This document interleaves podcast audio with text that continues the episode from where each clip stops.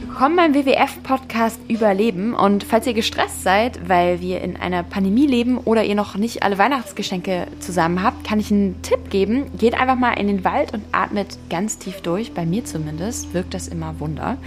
Ich habe jetzt auch herausgefunden, warum allein schon eine Buche, die 25 Meter hoch ist, die produziert so viel Sauerstoff wie drei Menschen zum Atmen benötigen. Umso mehr schockiert mich dann, dass pro Minute 30 Fußballfelder Wald abgeholzt werden. Natürlich nicht vor unserer Haustür, sondern in den Tropen, zum Beispiel in Brasilien. Nicht mit uns, sagen wir als WWF, und ich spreche heute mit jemandem, die sich das auch auf die Fahne geschrieben hat, nämlich die Entwaldung zu stoppen. Ich spreche heute mit Delara Burkhardt. Sie ist 28, SPD-Abgeordnete im EU-Parlament. Ich bin Rebecca Gehrig vom WWF und ich spreche heute mit Delara darüber, was das Problem bei der Abholzung eigentlich ist, was das alles mit uns zu tun hat und ganz, ganz wichtig, wie wir uns für den Erhalt der Wälder einsetzen können. Schön, dass ihr dabei seid.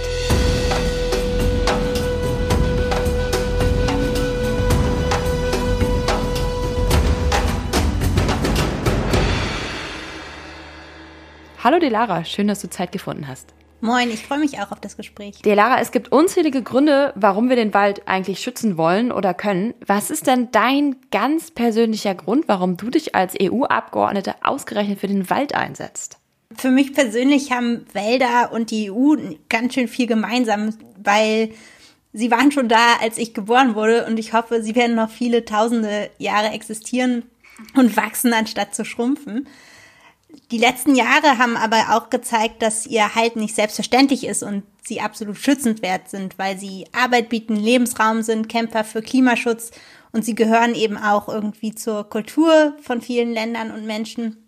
Und ohne Wälder bricht unser gesamtes Ökosystem zusammen, was sie natürlich noch schützenswerter macht. Für mich persönlich ist, dass ich aus Schleswig-Holstein komme und Schleswig-Holstein ist ja das waldärmste Bundesland. Wir haben am wenigsten Wald bundesweit.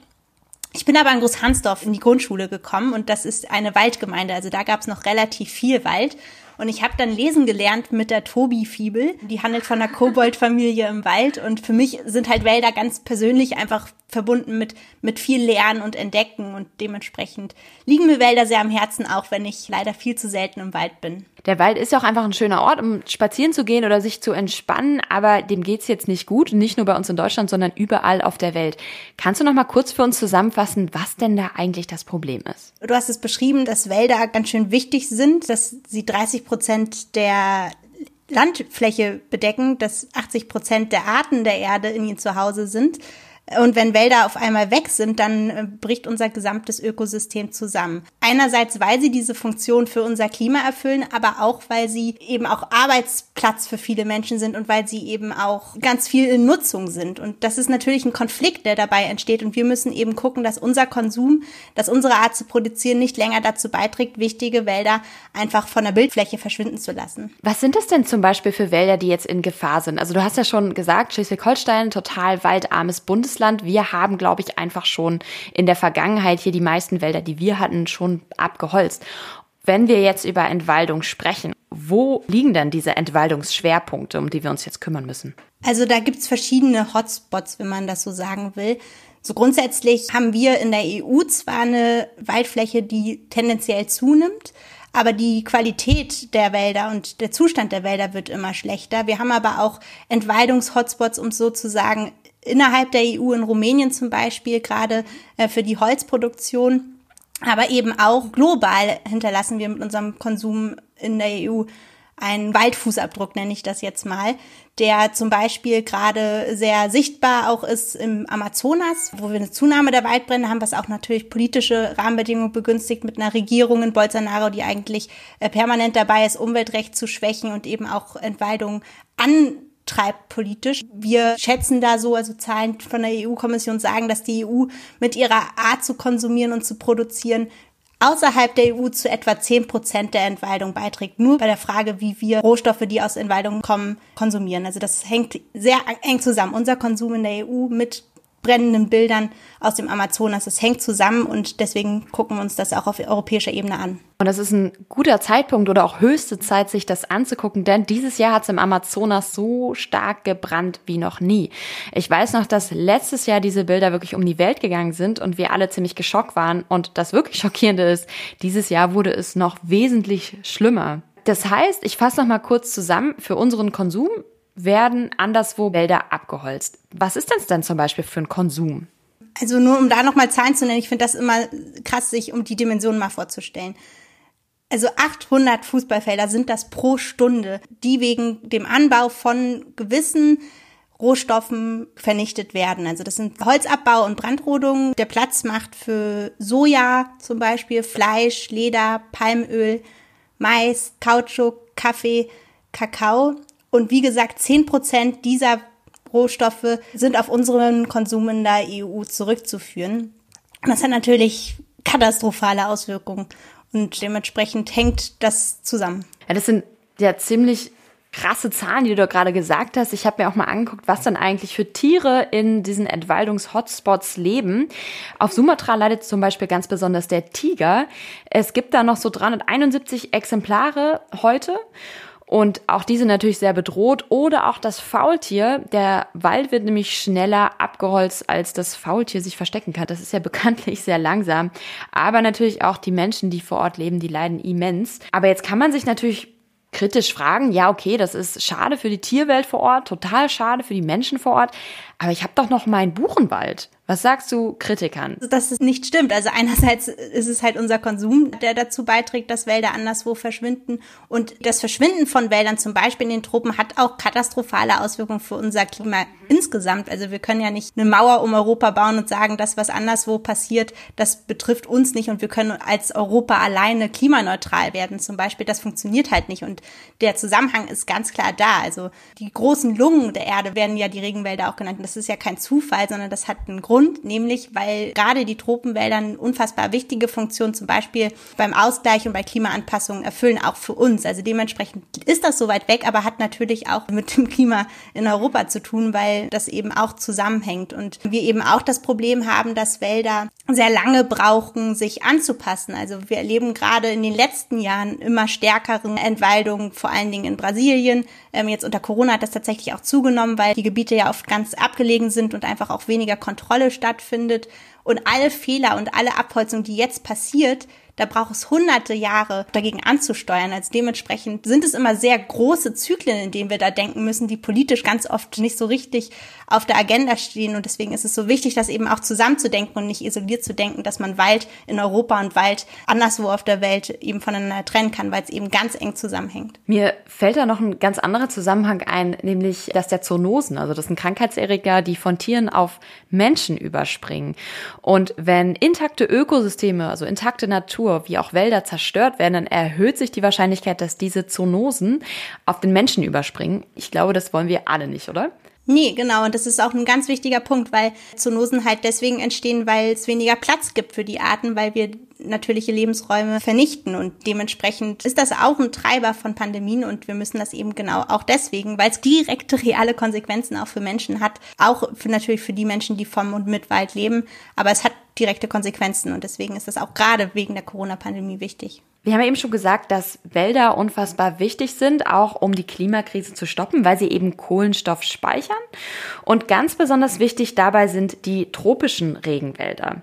Sie speichern 50 Prozent mehr Kohlenstoff als die Wälder außerhalb der Tropen. Aber warum sind denn die Hotspots gerade in den Tropen? Und ganz wichtig, was können wir denn alle dagegen tun? Also grundsätzlich handelt es sich bei den Produkten, für die gerade viel entwaldet wird, gerade für Produkte, die in tropischen Regenwäldern am besten wachsen. Soja, Palmöl, Mais, Kautschuk.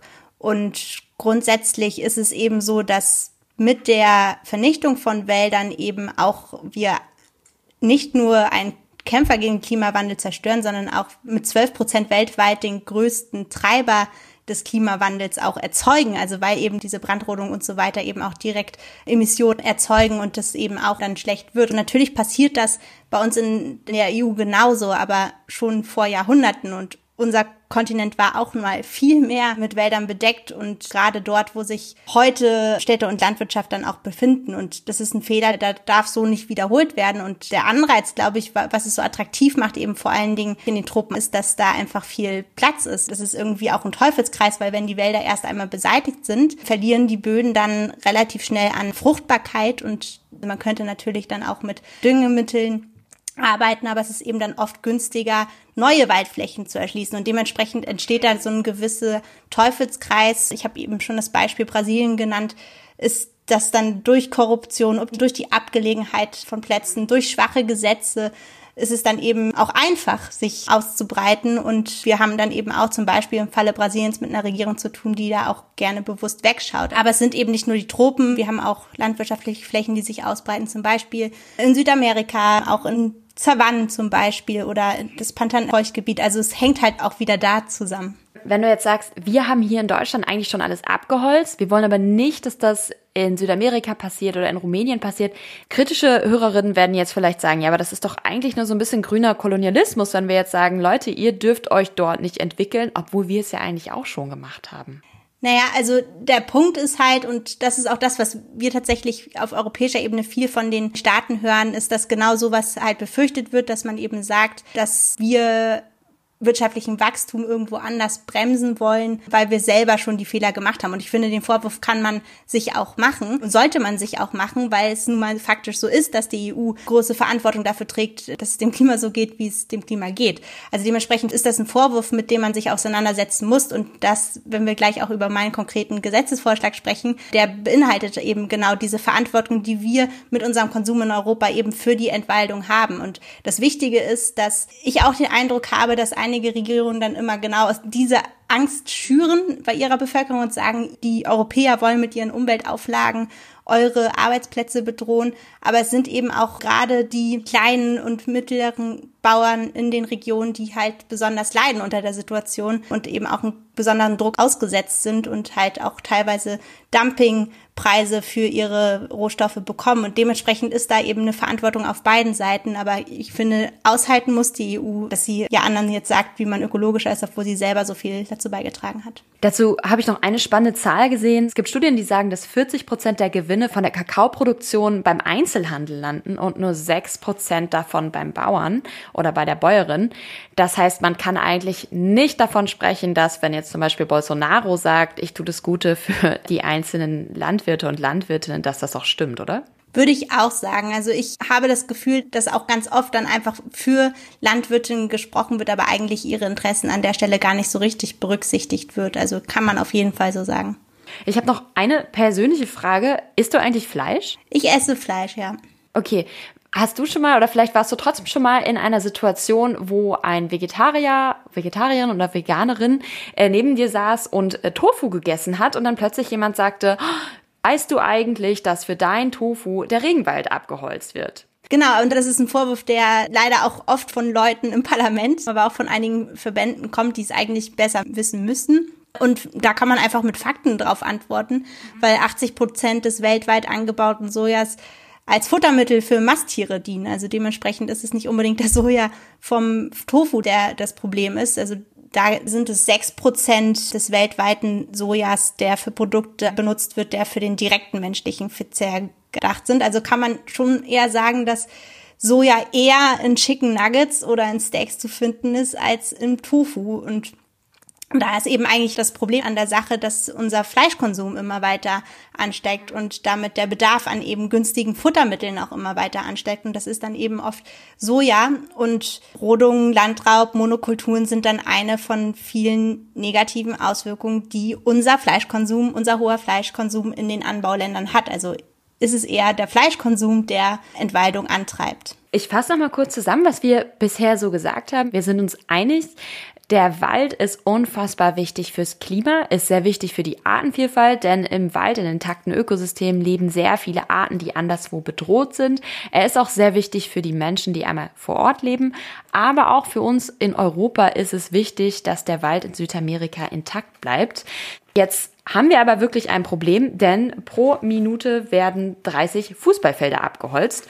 Und es gibt einige Palmölkonzerne oder auch Konzerne, die in tropischen Regionen Papier und Zellstoff herstellen, die sich selber quasi auferlegt haben, nur noch nachhaltig oder zumindest nachhaltiger zu produzieren. Von der globalen Soja- und Rindfleischindustrie hört man sowas aber nur ziemlich selten. Die Lage ist also ernst. Die Unternehmen oder viele Unternehmen tun nicht genug gegen die Abholzung.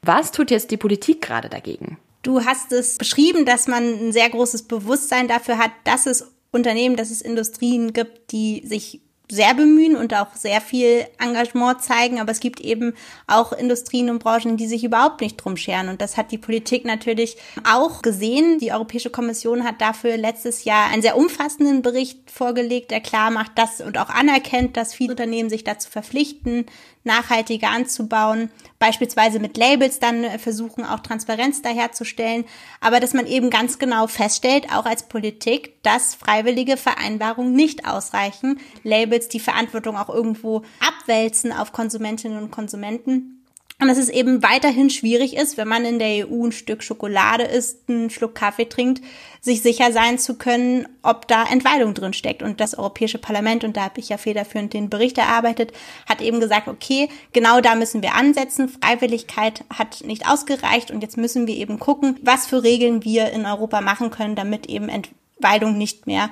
von uns importiert wird. Du hast gerade gesagt, Kaffee und Schokolade, die sind, glaube ich, für viele von uns super alltäglich. Da wollen wir natürlich, dass wir damit nicht die Abholzung anderswo antreiben.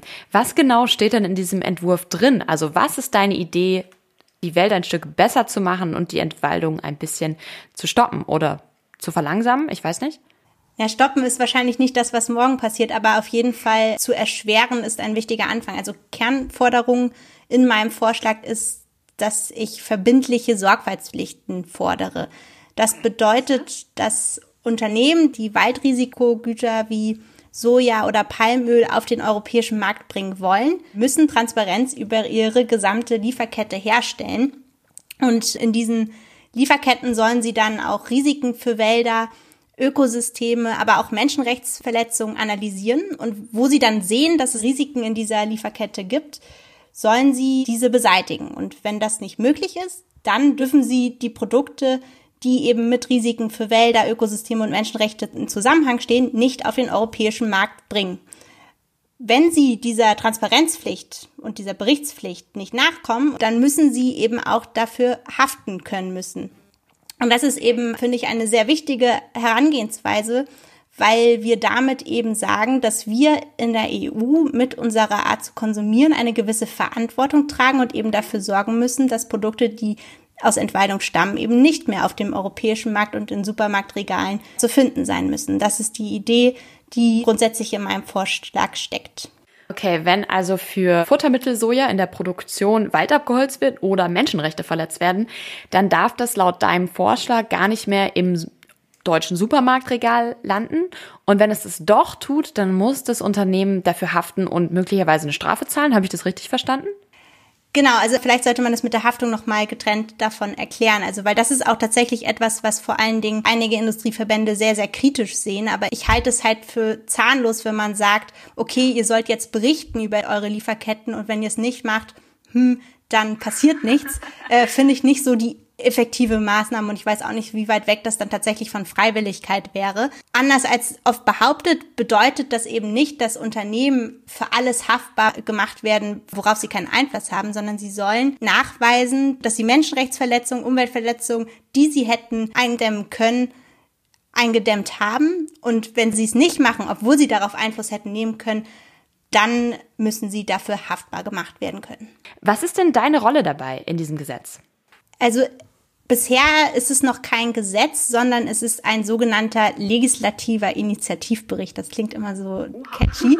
Wir wissen ja, dass das Europäische Parlament kein eigenes Initiativrecht hat, aber wir haben die Möglichkeit, mit diesen legislativen Initiativberichten die Kommission, die die Vorschläge dann einbringt, auf europäischer Ebene aufzufordern, gewisse Dinge zu tun. Und das machen wir mit diesem Bericht. Und wir haben eben die Situation in diesem Mandat, dass Ursula von der Leyen, die Kommissionspräsidentin, angekündigt hat, alle Initiativen, die aus dem Parlament kommen, tatsächlich zu berücksichtigen. Und deswegen gibt es auch gerade historisch so viele legislative Initiativberichte wie noch nie. Und meiner ist tatsächlich der erste, der aus dem Umweltausschuss kommt. Auf jeden Fall ist das halt bisher ein Vorschlag. Und die Kommission hat aber auch schon angekündigt, jetzt im ersten Quartal 2021, also so im Frühjahr, einen eigenen Vorschlag zu machen. Und wir erwarten natürlich dann auch, dass der Vorschlag des Parlaments damit berücksichtigt wird. Und meine Aufgabe war es, ich war Berichterstatterin, also ich habe den Bericht geschrieben, also halt gedraftet, ähm, vorbereitet, Infos dazu geholt. Ich habe eine Studie in Auftrag gegeben, ähm, das dürfen wir dann auch vom Wissenschaftlichen Dienst im Europäischen Parlament. Und meine Aufgabe war es dann, Mehrheiten im Parlament für einen Vorschlag zu organisieren. Also musste ich halt quasi mit den anderen Fraktionen verhandeln, was natürlich manchmal schwierig war. Grüne und linke Parteien wollten dann natürlich viel mehr. Die Konservativen wollten mir Dinge rausstreichen. Und meine Aufgabe war dann halt zu verhandeln, sodass der Bericht, den ich äh, vorbereitet habe, eben eine Mehrheit im Europäischen Parlament bekommt. Okay, das klingt ja spannend. Hast du da so klassische Gegenspieler, ich weiß nicht, von Lobbygruppen oder von auch Leuten vielleicht im Parlament, die das nicht so gut finden, was du machst? Also erstmal möchte ich an der Stelle diesen Begriff der Lobby einführen. Das ist ja immer so ein Vorwurf, der besonders an die europäische Ebene kommt, dass Lobbyinteressen so viel Einfluss haben. Aber anders als zum Beispiel im Bundestag bin ich als Berichterstatterin des Parlaments verpflichtet dazu, alle Treffen transparent zu machen. Und ich habe ja im Vorfeld dann natürlich auch, ich habe NGOs getroffen, den WWF habe ich auch getroffen zum Beispiel. Ich habe Industrieverbände getroffen, um mir so deren Blick auf das Thema anzuhören, um auch zu verstehen, was so mögliche Probleme sind. Also wir wollen ja alle, dass es wirklich wirkt und dass es nicht nur irgendetwas ist, was wir uns auferlegen, sondern dass es halt ein Gesetz ist, was wirklich wirkt. Und das habe ich dann gemacht. Ich habe mir die unterschiedlichen Interessen äh, angehört. Ich habe die unterschiedlichen politischen Positionen mir angehört angehört und habe so geguckt, wie passt das eigentlich zusammen mit dem, was uns A natürlich die Wissenschaft sagt, aber eben auch, was so Rechtspraxis ist. Also wo haben wir bestehende Gesetzgebung, die ähnliche Mechanismen hat. Wir haben da zum Beispiel was im Bereich Holz, also dass Holz nicht aus illegalem Ursprung kommen darf. Die Holzverordnung heißt das.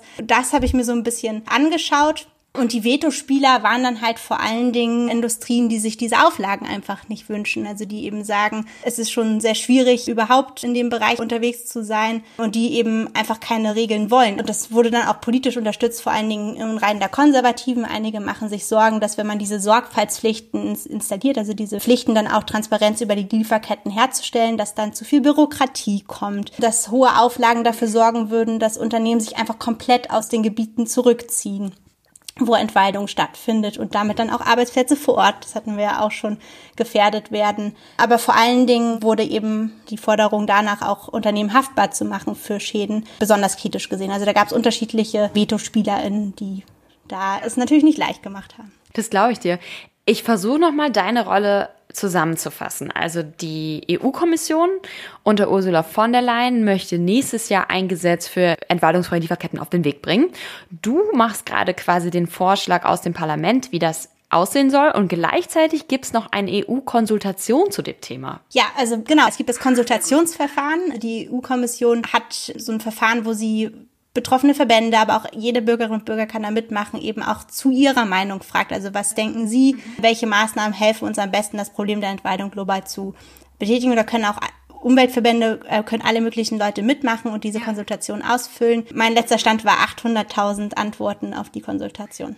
Es hat sich sogar noch gesteigert. Also wir vom WWF, wir rufen auch dazu auf, dass Leute da unterschreiben können und wir haben quasi so ein bisschen das, was du gemacht hast, also Vorschläge, wie soll dann eigentlich dieses Gesetz aussehen, haben wir schon mal vorausgefüllt für WWF-Unterstützer und Unterstützerinnen und die können dann, müssen dann einfach nur noch ihren Namen drunter setzen und können es dann an die Kommission schicken. Und es sind tatsächlich jetzt eine Million Bürgerinnen und Bürger, die sich da beteiligt haben und die sich für ein starkes entwaldungsfreies Lieferkettengesetz eingesetzt haben. Das ist sehr cool. Also das ist auch super wichtig, dass man eben Druck macht, das, was politisch passiert, weil das natürlich uns auch im Parlament hilft, auch Druck zu machen. Wer uns jetzt zuhört und sagt, oh, das möchte ich auch machen, der kann gerne auf togetherforforest.de seine Stimme für entwaldungsfreie Lieferketten abgeben. Und unsere Hörer und Hörerinnen fragen sich jetzt aber bestimmt aber auch, okay, das ist ein total krasses Thema. Da wird Wald abgeholzt für den Kaffee, den ich jeden Morgen trinke. Gibt es noch andere Sachen, die man machen kann? Wir haben eben schon kurz über Fleischkonsum gesprochen.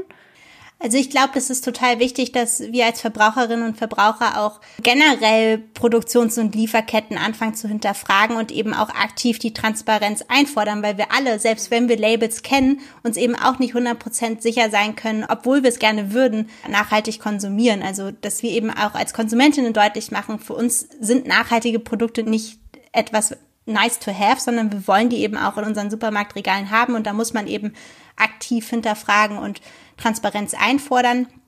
Und generell ist es natürlich auch so eine Frage, muss man immer alles Mögliche neu kaufen? Also okay, Nahrungsmittel sind davon ausgenommen, aber es gibt zum Beispiel auch einen Zusammenhang zwischen Entweidung und Leder, weil natürlich dann auch Rinder viel gerade aus dem Amazonas importiert werden nach Europa. Dass man eben auch einfach generell guckt, muss man immer alles neu kaufen, kann man nicht vielleicht mal teilen oder irgendwie tauschen, reparieren und sich eben einfach kritisch damit auseinandersetzen. Aber mir ist sehr wohl bewusst und deswegen kämpfe ich ja auf europäischer Ebene dafür, dass wir rechtliche Rahmenbedingungen dafür haben, dass die Möglichkeiten des Einzelnen irgendwo immer an Grenzen stoßen. Und deswegen braucht es eben Regeln, die entweidungsfreie Produkte zur Norm machen bei uns im, auf dem europäischen Markt. Ich fasse nochmal kurz zusammen. Ja, wir können alle was tun, indem wir unseren Konsum überdenken, indem wir vielleicht weniger Fleisch essen, gucken, wo unsere Produkte herkommen, eher vielleicht mal was tauschen oder Secondhand kaufen, als immer alles direkt neu zu kaufen. Aber ganz wichtig, an den wirklich großen Hebeln, da sitzt die Politik gerade, da sitzt auch du. Total spannende Stelle und ich glaube, da wird sich in den nächsten Wochen und Monaten sehr viel entscheiden. Und für alle, die uns jetzt hören und sagen, oh, da möchte ich auch noch meine Stimme mit abgeben, auf togetherforforest.de kann man das noch tun. Mir hat es großen Spaß gemacht, mit dir zu reden. Danke dir, Lara, für deine Zeit und noch ganz viel Erfolg für deine weiteren Vorhaben. Ciao. Danke dir für das spannende Gespräch. Ciao. Mein Name ist Rebecca Gehrig. Vielen Dank fürs Einschalten und viel Spaß beim Waldspaziergang. Ciao.